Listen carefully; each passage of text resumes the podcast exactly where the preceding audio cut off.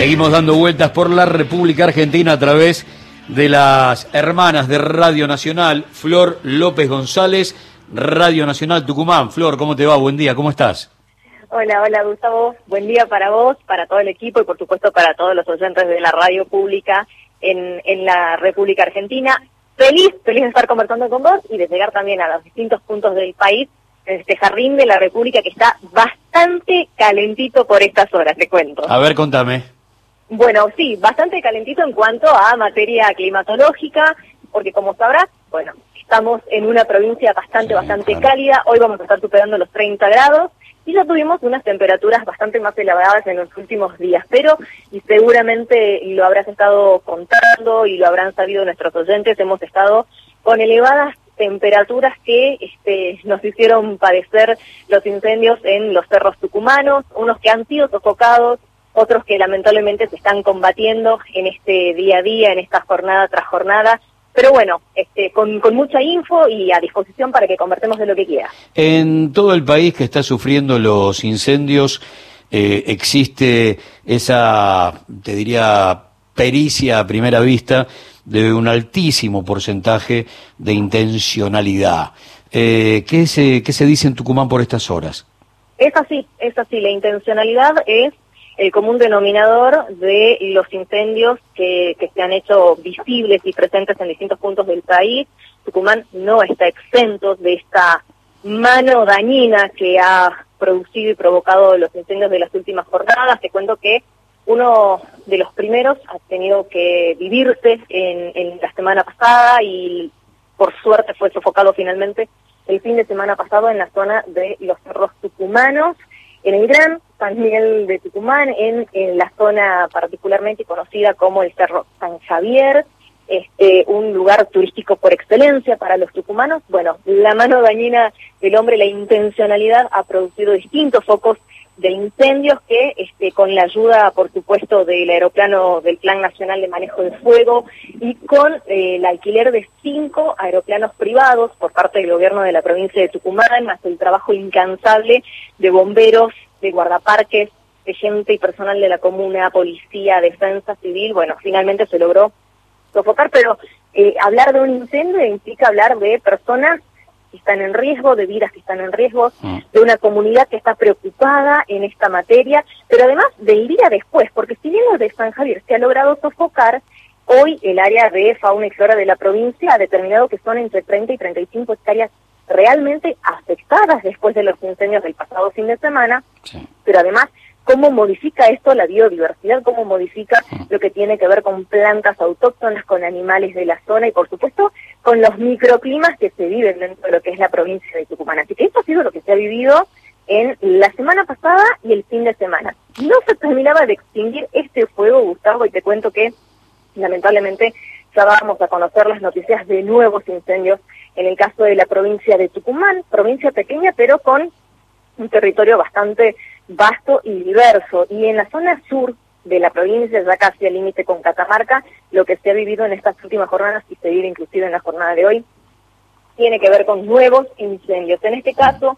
por quema de pastizales. Como bien sabrás, y de paso le contamos a nuestros oyentes, eh, Tucumán se caracteriza por lo que tiene que ver con la caña de azúcar y la producción de azúcar en este sentido. Bueno, la quema de pastizales se debe en este sentido a la cosecha, a la post cosecha este, en distintos campos de la provincia. En la zona de Estaba, particularmente esta zona de la que te estoy hablando, que está por estas horas padeciendo los incendios, tiene que ver con esa quema de pastizales, post cosecha de la caña, que lamentablemente con la sequía que nos atraviesa desde hace varias semanas, bueno, se ha este, dado a conocer que en estas últimas horas hectárea tras hectárea se está prendiendo fuego, llegando casi al límite con Catamarca. Y no te hablo solo de Estaba, sino que también te hablo de zonas como Santa Ana, Yánima, El Corralito, El Sacrificio, Cerro Quico.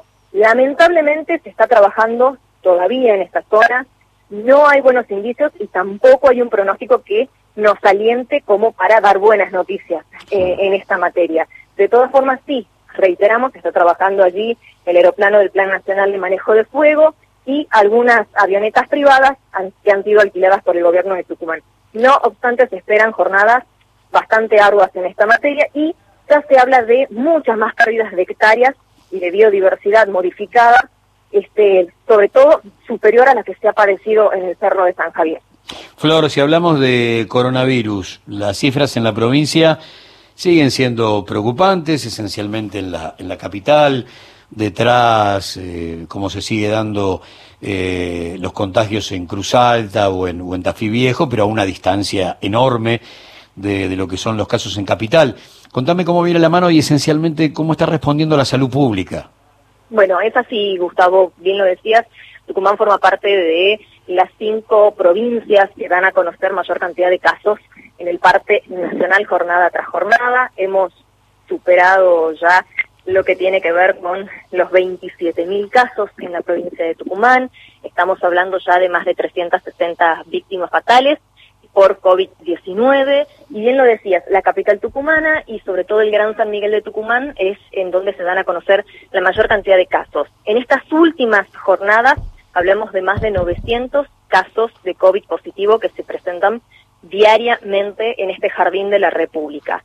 Números que sí son preocupantes, que sí son alarmantes, pero que hasta el momento nos mantienen una fase 3, mm. eh, decisión del COE, del Comité eh, que está trabajando día a día evaluando esta situación. Horarios reducidos en cuanto al comercio, este paro en cuanto al transporte público de pasajeros y un sistema de salud que, eh, por un lado, habla de un sistema privado con el 90% de camas ocupadas, pero sí dando respuestas, y un sistema público con el 60% de camas ocupadas y con la posibilidad de dar respuestas.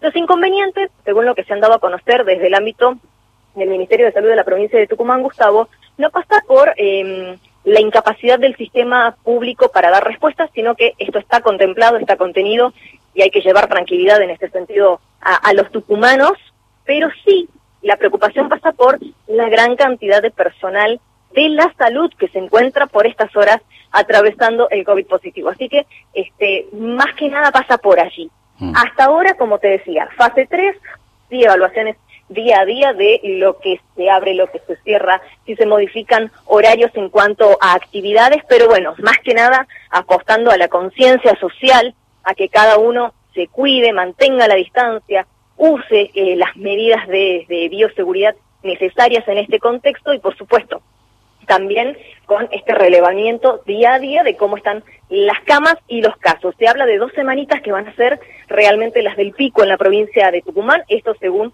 lo que ha dado a conocer el Ministerio de Salud. Todavía no hemos llegado al punto álgido.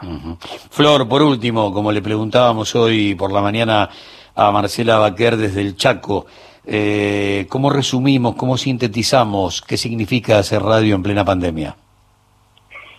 Radio Nacional, bueno, no voy a hablar de mí, voy a hablar de, de los ciudadanos, es el servicio esencial que ha logrado llegar a todos, a todas y a todos lados, porque si algo ha demostrado esta pandemia es que hay muchas desigualdades en cuanto a condiciones y en cuanto a herramientas para los argentinos.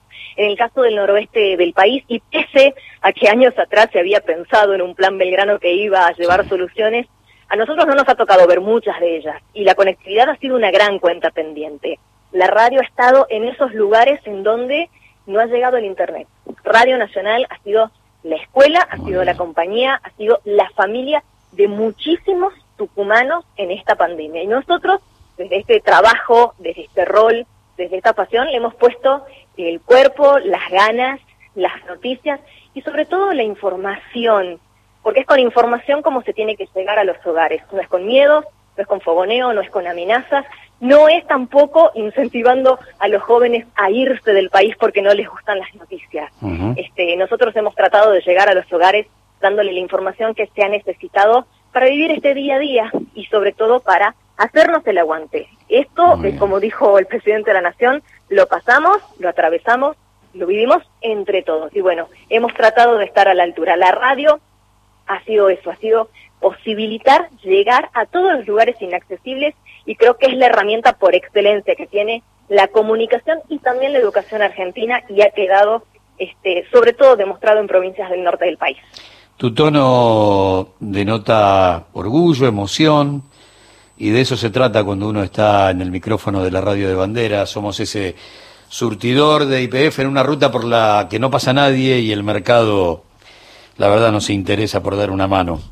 Gracias, Flor. Gracias por el contacto.